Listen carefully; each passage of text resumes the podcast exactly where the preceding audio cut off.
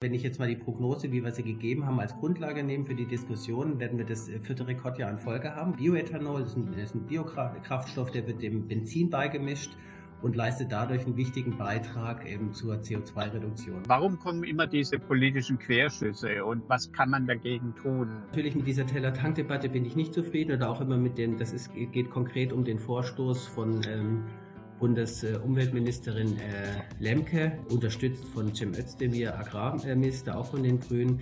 Das halte ich für, für, für, für Unfug. Das ist nicht richtig. Wir brauchen einen verlässlichen Rahmen, sonst zerstört man Investorenvertrauen. Und auf der Ethanolseite haben sie natürlich einen Vorteil, dass sie der größte Produzent Europas sind. Äh, ich habe sie immer mal als die Saudis äh, Europas bezeichnet, weil sie der Swing Producer sind, weil sie ja in gewissem Sinn mit Ensus zum Beispiel äh, Kapazitäten aus dem Markt nehmen konnten und, und damit die Preise auch ein bisschen steuern konnten.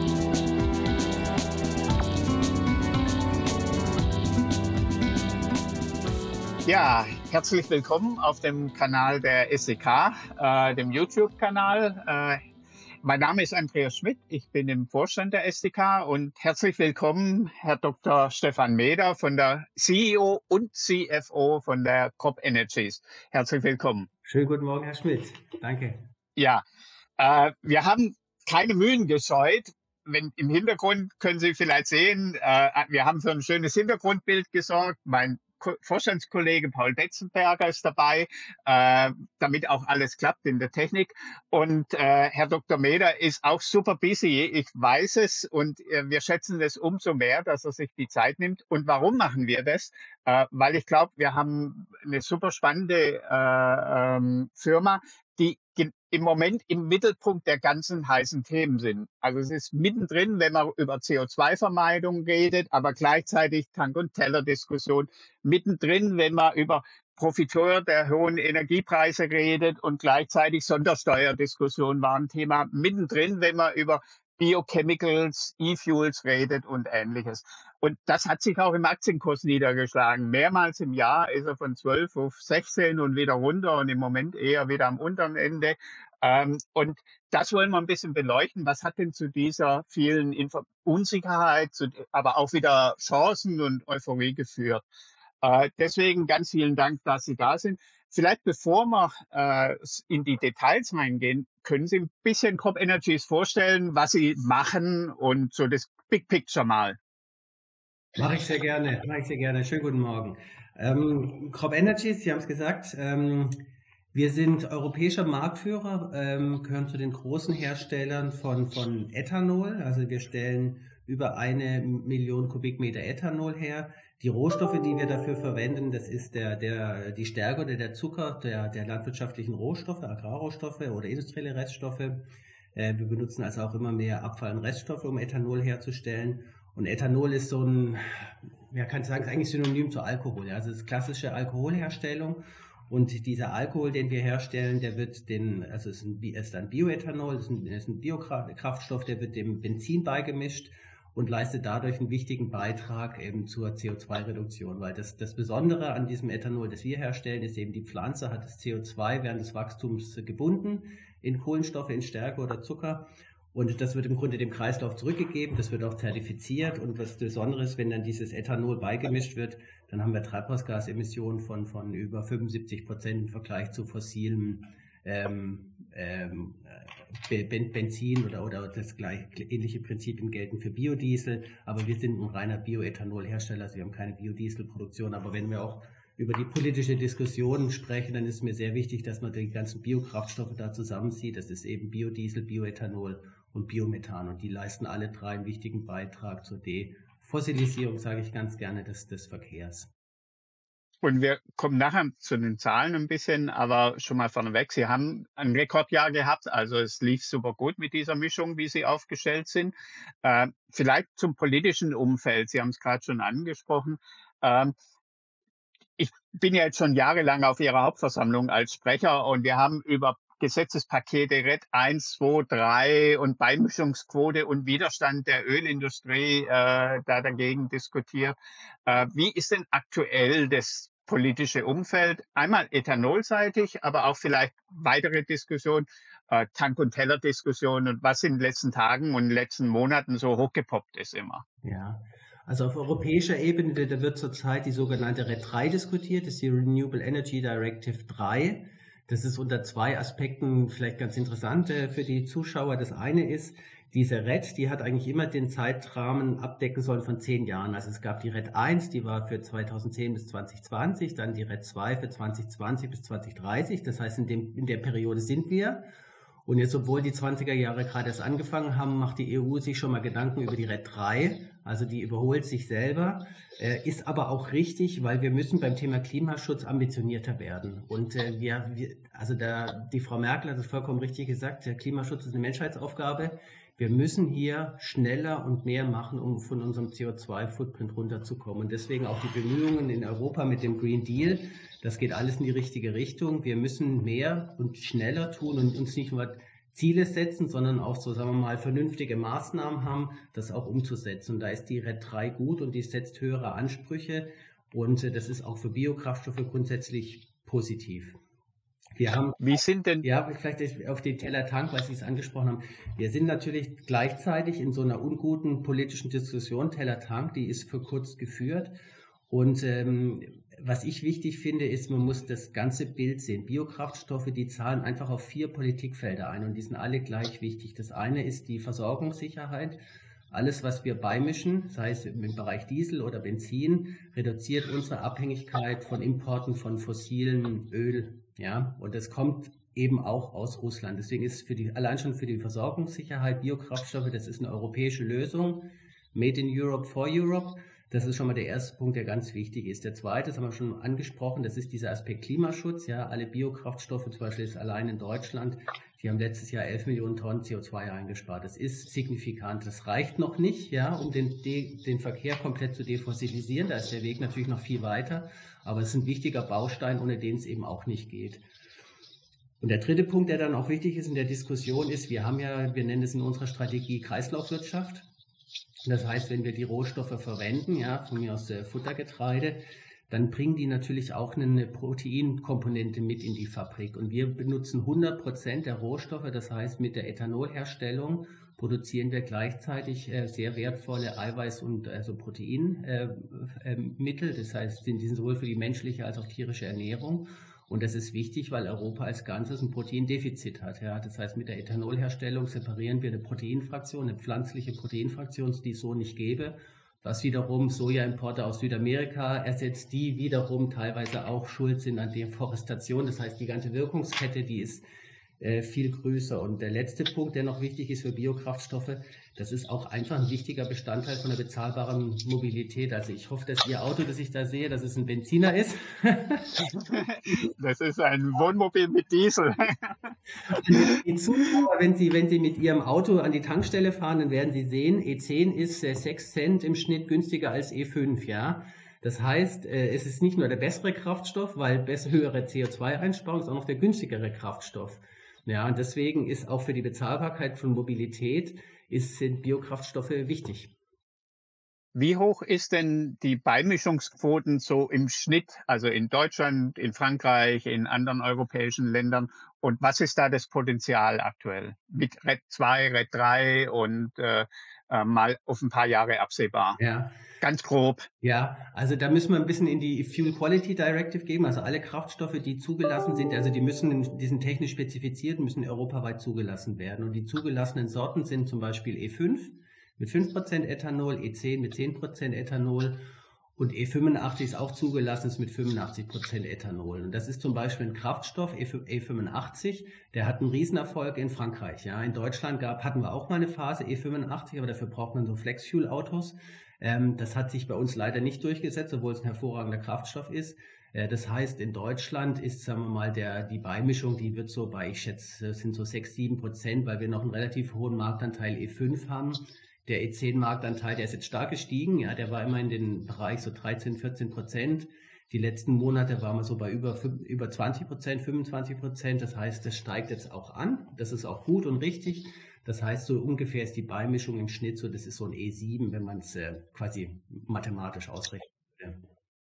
Und wir können also locker noch deutlich höher gehen von den Motoren her. Wir können 10, 20, 30 Prozent. Sie haben auch Rennautos laufen äh, mit äh, E100, glaube ich. Ja, E20. Also ich denke, äh, für mich das technische Optimum oder auch das politische Optimum wäre tatsächlich E20. Ja, äh, das liegt daran, Ethanol ähm, verbrennt besser im Motor, hat 107 Oktan, das heißt, äh, das verbessert die Kraftstoffqualitäten und hat aber im Vergleich zu fossilen Benzin ähm, rund ein Drittel geringere Energiedichte. Das heißt, die beiden Kurven zwischen besseren Verbrennungseigenschaften und geringerer Energiedichte, da ist so das Optimum im Bereich E20, E25. Das ist zum Beispiel auch was, was die Brasilianer seit Jahren fahren. In Brasilien ist der Standardsprit ist E27, also mit 27 Prozent Ethanol. Das heißt, irgendwo in dem Bereich, denke ich, ist das technische Optimum. Und da gibt es auch Initiativen. Also der VDA hat letzten April, also der, der, der Deutsche Automobilverband, der Dachverband der Automobilhersteller, hat im, im April letzten Jahres auch ein Positionspapier rausgegeben und gesagt, wir brauchen ähm, eine E20-Spezifikation auf europäischer Ebene, weil wir nur dadurch, erstens ist es technisch ein sehr guter Kraftstoff und zweitens, nur wenn wir die Bestandsflotte mit einbeziehen, also denken Sie an, allein in Deutschland haben wir 45 Millionen Pkw, das heißt, wenn wir die CO2-Ziele erreichen wollen, das geht ohne die Bestandsflotte nicht. Und das heißt, auch für die Bestandsflotte wäre zum Beispiel ein E20 ein sehr guter äh, Kraftstoff. Das heißt aber, äh, wenn man es in Summe nimmt, ist, hat es eigentlich im Moment und die nächsten zehn Jahre vermutlich einen Haufen Vorteile. Warum kommen immer diese politischen Querschüsse und was kann man dagegen tun, dass es äh, es ist ja einen Tag mal so, nächsten Tag wieder anders. Und äh, gibt es eine deutsche Einheitlichkeit, gibt es eine europäische Einheitlichkeit? Und Sie müssen ja viel investieren äh, und dafür brauchen Sie ja auch Planungssicherheit. Vollkommen richtig. Und das wünsche ich, das auch mein, also ich beteilige mich nicht an diesem Politik-Bashing. Ja, ich denke, wir haben, wir haben einen guten Rahmen. Das ist natürlich mit dieser Teller-Tank-Debatte bin ich nicht zufrieden oder auch immer mit den, das ist, geht konkret um den Vorstoß von, ähm, Bundesumweltministerin äh, Lemke, die vorgeschlagen hat, die Biokraftstoffe auszuphasen, sukzessive bis 2030, unterstützt von Cem Özdemir, Agrarminister, auch von den Grünen.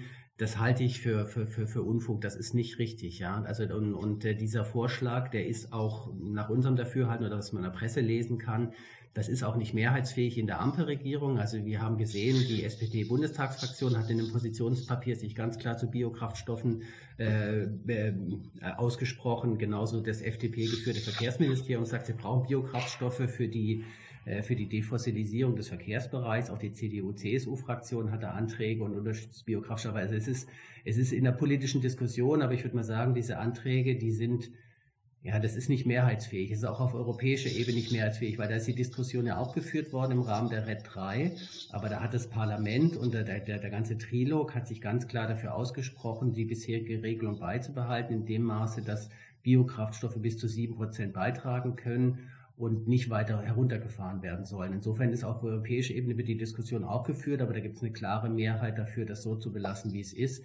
Das ist jetzt ein bisschen ein deutscher Sonderweg, was die Grünen da motiviert. Ähm, verstehe ich nicht ganz, weil es wird auch immer unterschiedlich begründet. Zunächst war das nach dem russischen Angriffskrieg, wurde das begründet mit den, ähm, mit den hohen Preisen für Getreide und Armut in, in, in Afrika. Das ist ein sehr ernstes Thema, das will ich gar nicht anders sagen. Armut in der Welt ist ein schwieriges Thema, aber auch alle Studien zeigen, es gibt keinen Zusammenhang zwischen der Biokraftstoffproduktion auf die Preise von, von Rohstoffen oder Verfügbarkeit von Rohstoffen. Wir haben, wir nehmen ja auch diese, diese, diese sogenannten C-Weizen, der hat gar nicht die Brotqualitäten. Insofern ist das ein bisschen an den Haaren herbeigezogene, für mich aus meiner Sicht eine Diskussion, die wir nicht brauchen. Und das, das verunsichert natürlich auch die Industrie. Wir brauchen Planungssicherheit, vollkommen richtig, weil wir wollen ja auch weiter investieren in die zweite Generation oder auch in Ethanolfolgechemie und dafür brauchen wir äh, verlässliche Planungsraten. Also das ist mein Petitum an die, an die Politik ähm, die, die, wir brauchen einen verlässlichen Rahmen, sonst zerstört man Investorenvertrauen. Kommen wir nachher nochmal dazu, vielleicht noch kurz um das Bild abzurunden. Die Futtermittel und Proteine, die sie produzieren, welchen Anteil am Umsatz oder am Profit äh, hat das aktuell im Konzern? Grob. Ja, also wie ich vorhin sagte, wir haben Kreislaufwirtschaft, das heißt, wir benutzen 100 Prozent der Rohstoffe und der Umsatzsplit, das sind immer im Schnitt so über die Jahre, sind ungefähr 80-20. Also 80 Prozent unseres Umsatzes machen wir mit, mit Ethanol, mit Alkohol. Das ist dann sowohl der Kraftstoff Ethanol als auch der, wir machen auch Neutralalkohol, was dann in die äh, pharmazeutische Industrie geht oder Parfüm oder Getränke. Also das ist dieser hochreine, man kann es auch den Apothekeralkohol nennen. Äh, das, das, das Feld macht 80 Prozent und 20 Prozent unseres Umsatzes entfällt dann auf die, auf die Proteine. Das bringt uns zur aktuellen Lage. Zwei, äh, 22, also Geschäftsjahr 22, 23 äh, war ein Rekordjahr. Ähm, Umsatz ungefähr 1,5 Milliarden. Äh, wir hatten vor ein paar Jahren noch über eine Milliarde uns gefreut und jetzt sind wir bei anderthalb Milliarden. Ähm, wir haben EBITDA von 255 bis 305, ist so die Spanne, die Sie vorhersagen. Äh, das heißt, es lief hervorragend. Äh, trotz den vielen Schwankungen, die wir hatten. Äh, wir hatten ja die Energiepreise, die rauf und runter geschwankt sind. Wir hatten die Weizenpreise, äh, die rauf und runter gegangen sind. Und einen großen Teil davon, warum sie trotzdem so gut abgeschlossen haben, war Hedging. Können Sie das ein bisschen erklären, wie das funktioniert bei Ihnen?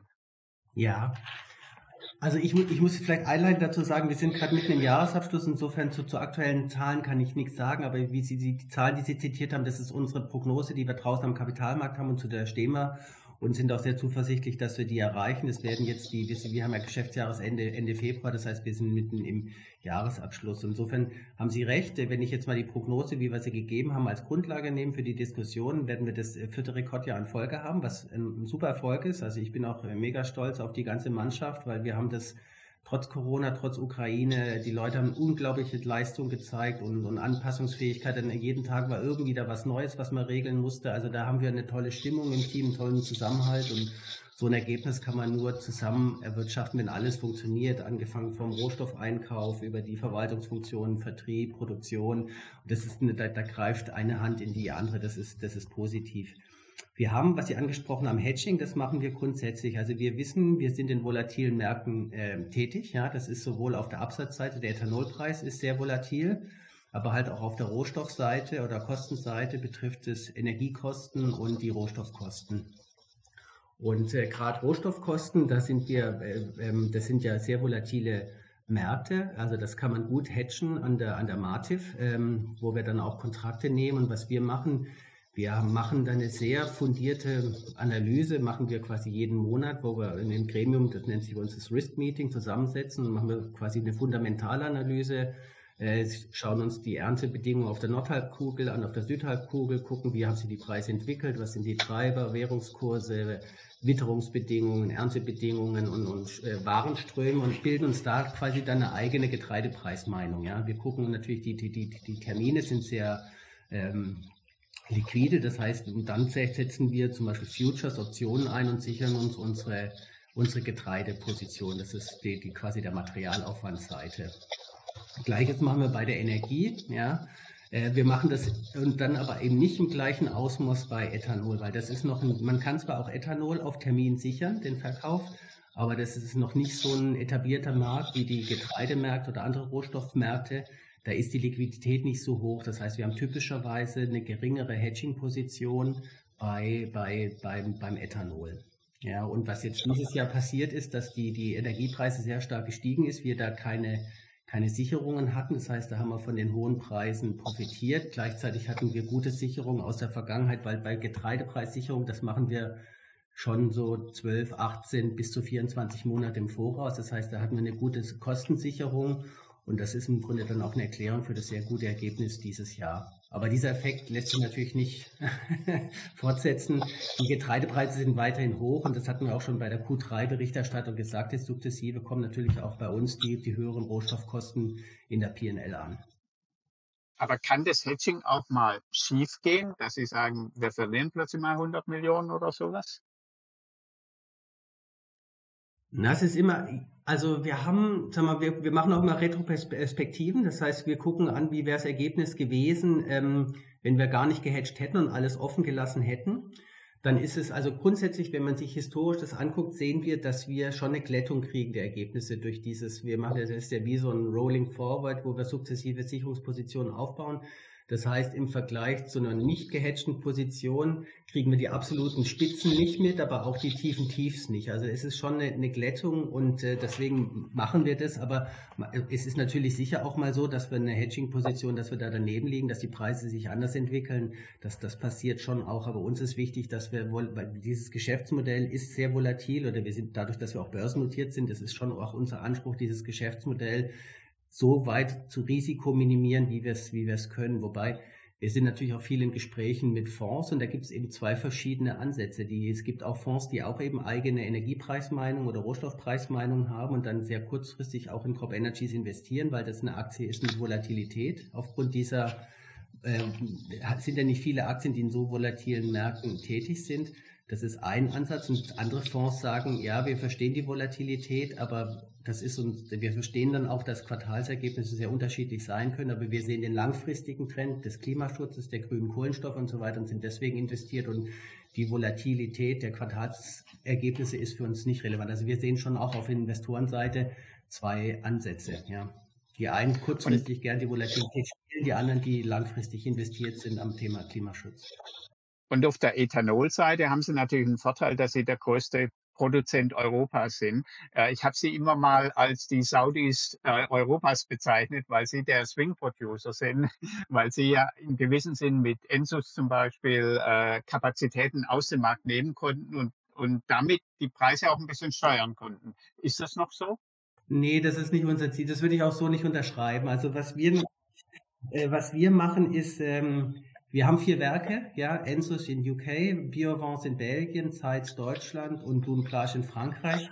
Und äh, wir verstehen uns als ein Gesamtunternehmen, ja, das ist eine integrierte Wertschöpfung in den Märkten, genauso wie auch unsere Kunden sind ja auch die großen Mineralölkonzerne. Das heißt, ja, da ist eine europäische Einkaufsorganisation uns gegenüber, so wie wir quasi eine europäische Ethanolproduktionseinheit sind. Ja, also wir und wir steuern die Werke in dem Ausmaße klar. Ähm, die müssen alle profitabel sein, aber die haben auch alle das Ziel, also dieses Thema Swing Producer, das würde ich nicht mehr unterschreiben. Unser Ziel ist, dass alle Werke verlaufen, weil wir auch die, wir sehen ja die hohe Nachfrage nach Ethanol. Also unser Ziel ist, ein stabiler, verlässlicher Partner für unsere Kunden zu sein, mit einer hohen Kapazitätsauslastung aller Werke.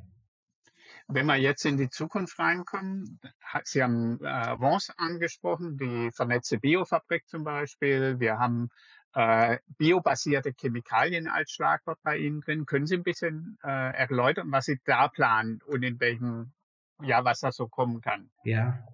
Also un unsere Strategie, die basiert auf, auf, auf, auf, auf, auf fünf Säulen. Also das eine ist, wir wollen, wir, wir, wir haben starkes Commitment zu unserem Bestandsgeschäft, das ist 1G Ethanol. Ja, da wollen wir aber zusätzlich ausbauen den Bereich zweite Generation Ethanol. Das heißt, das ist Ethanol auf Basis von Abfall- und Reststoffen.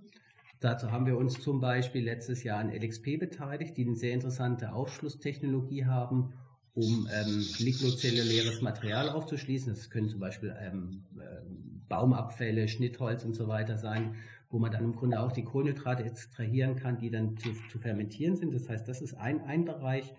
Der, der zweite Bereich, der sehr interessant ist, wir wollen einsteigen in den Bereich biobasierte Chemikalien. Weil das, was ich zu Anfang sagte, bei Defossilisierung, die ist wichtig für den Verkehr, aber die ist genauso wichtig für die Chemie. Und die Chemie braucht Kohlenstoffe, die Chemie kann nicht elektrifizieren. Und es gibt einen sehr guten Weg, äh, quasi aus Ethanol, Ethanolfolgechemie herzustellen. Das heißt, wir haben bei den ganzen Molekülen, die möglich sind, haben wir zwei identifiziert, mit denen wir anfangen wollen. Das ist Ethylen und Ethylacetat. Und dafür haben wir auch schon äh, Projekte angekündigt. Also wir wollen in der Nähe von Zeitz eine Ethylacetat-Anlage bauen und in der Nähe von im, im Camelot, im, im Industriepark in Holland mit Cyclus, wo wir uns mit 50 Prozent beteiligt haben, da ist unser ähm, unser Projekt hier eine Anlage für Ethylen herzustellen. Das heißt, das ist eine weitere Wertschöpfungskette, wo wir quasi unser selbst hergestelltes Ethanol noch weiter, ich sag mal, veredeln zu weiteren Produkten. Das ist so die ersten Produkte, die wir davor haben, sind Ethylacetat und Ethylen. Äh, der dritte Bereich, der sehr wichtig sind, sind die Proteine. Ja, Europa hat dieses Proteindefizit, das heißt, wir wollen weiter auch Hochproteinprodukte herstellen, zum Beispiel, die dann in die Aquakulturen gehen für, für, für Fischfütterung.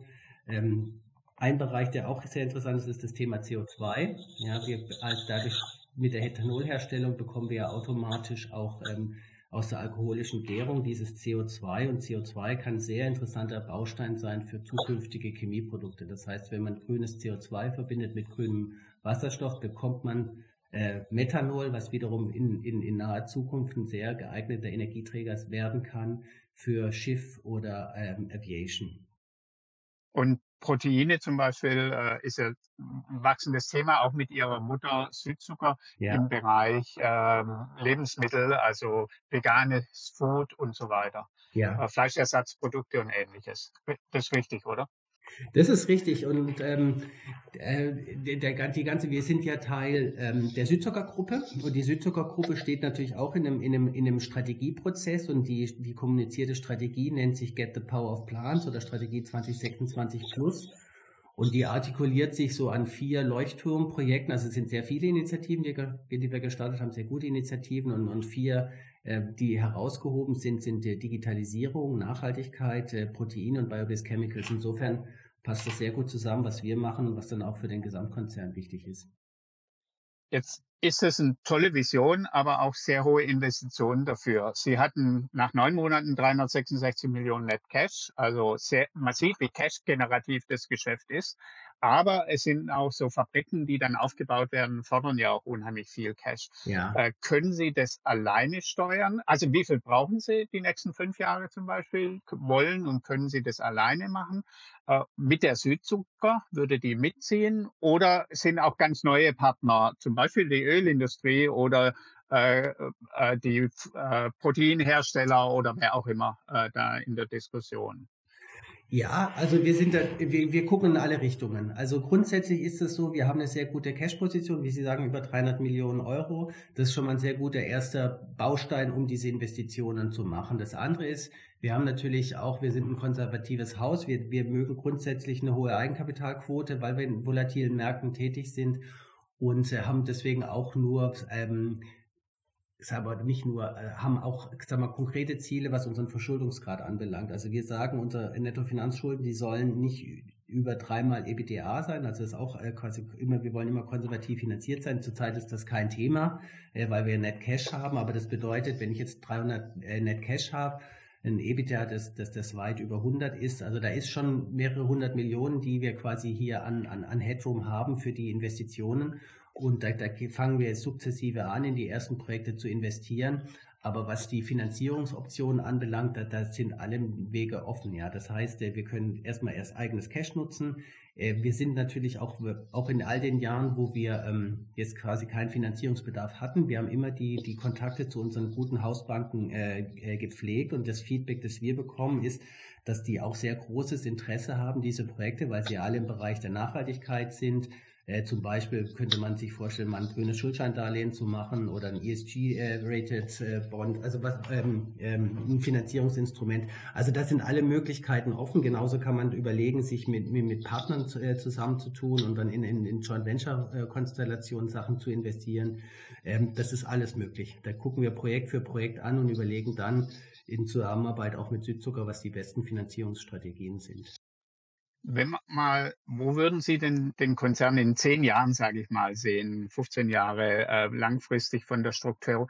Ich hatte mal auf einer Hauptversammlung gesagt, ja, wo kann Wachstum herkommen? Sie sind eine Milliarde Umsatz und dann äh, Kapazitäten zu 100 Prozent ausgelastet. Wo kann es denn da noch hingehen? Jetzt sind wir bei anderthalb Milliarden.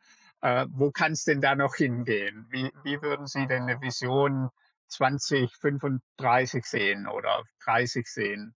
Ja, also eine Vision habe ich, wie ich mir das vorstelle. Das ist, hat jetzt aber nicht den Charakter von einer konkreten Kapitalmarktprognose. Das ist mehr so unser nee, nee. abstraktes Bild, wo wir uns hinorientieren. Und das Bild, das ich für Crop Energies habe, ist, wir sind mitten in diesem Wandel. Ich meine, wir kommen, wir sind ja noch ein relativ junges Unternehmen. Ich meine, der IPO war vor 16, 17 Jahren. Das heißt, wir sind immer noch ein junges Unternehmen, haben es aber geschafft, von 0 auf 1,5 Milliarden zu kommen, was schon mal ein Riesenerfolg ist für, für für, auch für die, die Kollegen hier, wir haben ja noch ganz viele Kollegen, die von der ersten Stunde dabei sind. Also das ist schon eine tolle Success Story und wir wollen die weiterschreiben. mit so einer, ich nenne es mal CE 2.0. Und äh, sagen wir mal, eine langfristige Vision für Crop Energies ist, dass wir uns weiterentwickeln von dem auch Einberichtsunternehmen Bioethanol zu einer, nennen wir es mal, vier Business Unit Organisation, wo wir dann sagen, wir haben ein, eine Business Unit oder Segment, wie man es nennen möchte, wo wir Alkohole herstellen, Ethanole, das heißt sowohl 1G, 2G als auch, auch neutraler Alkohol, also der ganze Bereich Alkohol. Dann die, die, zweite starke Linie sind die Proteine. Ja, das ist halte ich für extrem wichtig, dass man diesen Bereich pflanzliche Proteine weiter ausbaut. Die dritte Säule, auf dem die Company stehen sollen, sind Biobased Chemicals. Ähm, das ist auch, wir haben schon ein bisschen drüber gesprochen. Die strategische Begründung ist hier, dass, dass die Chemie äh, grüne Kohlenstoffe braucht und die kann man sehr gut auf Basis von Ethanol herstellen. Das heißt, die gleiche Logik, ähm, Biomasse zu Ethanol oder Abfallreststoffe zu Ethanol und dann Ethanol weiterentwickeln zu Biobased Chemicals. Und die vierte Säule, die ich sehe, das ist äh, grüner Strom, grüne Energie. Äh, denn ich denke, wenn wir Klimaschutz ernst nehmen, wir brauchen unglaubliche Mengen an grünem Strom. Und dadurch, dass wir auch in der Landwirtschaft verankert sind, haben wir Potenzial für, für sei, es, äh, sei es Photovoltaik, deswegen auch unsere Beteiligung an East Energy. Aber man kann sich genauso vorstellen, warum nicht auch irgendwann mal Wind machen oder Biogas. Also ich finde, wir müssen all die nachhaltigen Energieträger müssen wir stärken und jedes Unternehmen, für mich ist zukünftig, wird Energie ein strategisches Asset sein und deswegen ist es auch gut, wenn man das im Portfolio hat. Das wären so die vier Säulen, die ich, die ich, die ich sehe für die CE, für die Zukunft, für die ganz weite Zukunft. Ja, oder? Erneuerbarer Wasserstoff war ja auch, ja, genau. war ja auch ein Thema. Also ähm, um nochmal ein Schlagwort reinzubringen. Auch, ja, das, auch ähm, das, das, würde ich vielleicht noch, das gut, das, nicht, das darf ich nicht vergessen, dass das gehört mit in den Bereich grüne Energie, weil der große Vorteil der Ethanolherstellung ist, dass wir dieses CO2 aus der alkoholischen Gärung bekommen. Und wenn ich quasi jetzt grünen Strom habe und dann in einem weiteren Schritt Elektrolyse mache, dann grünen Wasserstoff habe, wenn ich dann grünen Wasserstoff mit unserem grünen CO2 verbinde, das eröffnet dann die Wege Richtung, Richtung Methanol, ganz genau. Und grüner Wasserstoff ist genauso ein wichtiges Thema für die ganze europäische Industrie klar. Äh, ich ich habe es auf der letzten Hauptversammlung gesagt, Sie sind CEO, CFO in Personalunion und dieses Programm, wo Sie jetzt gesagt haben, und wir von der SEK sind sicher kostenbewusst, Lean Organizations und ähnliches, aber ähm, ich habe Angst, dass Sie überfordert werden. Äh, wann kriegen Sie denn mal einen echten CFO dazu und äh, dass Sie sich auf die vielen Themen noch mehr konsumieren können. Und ich werde es auch wieder auf der Hauptversammlung ansprechen, weil ich glaube, äh, man sollte die Leute äh, nicht verbrennen, äh, im wahrsten Sinne des Wortes. Also. Ja, also ich, ich mache es mit großer Begeisterung. Also ich, ich war ja äh, lange Jahre, als Herr Lutz noch da war, war ich äh, war er CEO, ich CFO. Das heißt, die CFO-Aufgaben habe ich behalten und das CEO dazugenommen. Ich mache das mit einer großen Begeisterung und äh, brenne für das Thema. Aber Sie haben vollkommen recht. Ich, ich habe manchmal auch Momente, wo ich denke, uiuiui, das ist echt ein bisschen viel. Und wir sind da dran, wir führen die Diskussion. Wir haben auch ein Organisationsentwicklungsprojekt gestartet, auch mit, mit externer Beratung, weil wir sagen, wir haben dieses große Investitionsprogramm für unsere Strategie, die wir umsetzen möchten. Wir stehen voll dahinter. Wir müssen natürlich jetzt auch die, die Organisation vorbereiten. Ja, das geht Richtung hin Aufbau von Business Unit Organisationen, aber auch im Vorstand, dass wir quasi hier einen CFO brauchen. Da sind wir dran und ich bin sehr zuversichtlich, dass wir noch dieses Jahr das hinkriegen. Dann denke ich, ist das insgesamt ein gutes Schlusswort. Es ist super spannend. Ich bedanke mich bei Ihnen. Ich wünsche okay. Ihnen persönlich viel Erfolg, äh, auch der Company natürlich. Und äh, sag mal auf Wiedersehen und bis zur Hauptversammlung dann. Jawohl. Vielen Dank und schönen Tag noch, Herr Meder. Danke, wünsche ich Ihnen auch, Herr Schmidt. Vielen herzlichen Dank. Auf Wiedersehen.